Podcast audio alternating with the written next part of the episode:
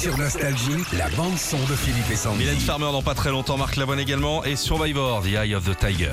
La bande son de ce matin, Philippe, c'est une BD. Non, c'est Astérix. Alors c'est presque Astérix, hein. Ah. c'est pas directement lui, c'est Idéfix en fait, son petit chien, tout mignon, tout blanc. Euh, pour euh, la toute première fois, il a lui aussi droit à sa bande dessinée. C'est mignon, elle sort aujourd'hui et elle s'appelle Pas de quartier pour le latin.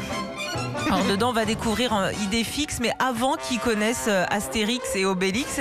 Et on va lui souhaiter bah, le même succès que son maître. hein. Il n'y avait pas eu ça il y a quelques années déjà? Non, c'était au parc. Non.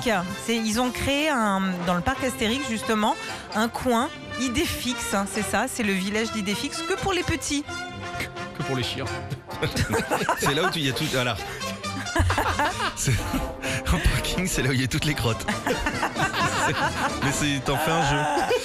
Ah, et je vais chercher, je me demande s'il n'y a pas quelques années, il n'y avait pas eu un truc autour d'Idéfix sur Il y, une des BD. il y avait eu le- il y a eu un film, enfin un film, dessin- un long métrage, un dessin animé long Attention, ouais, métrage. les parcs d'attractions réouvrent. Ouais.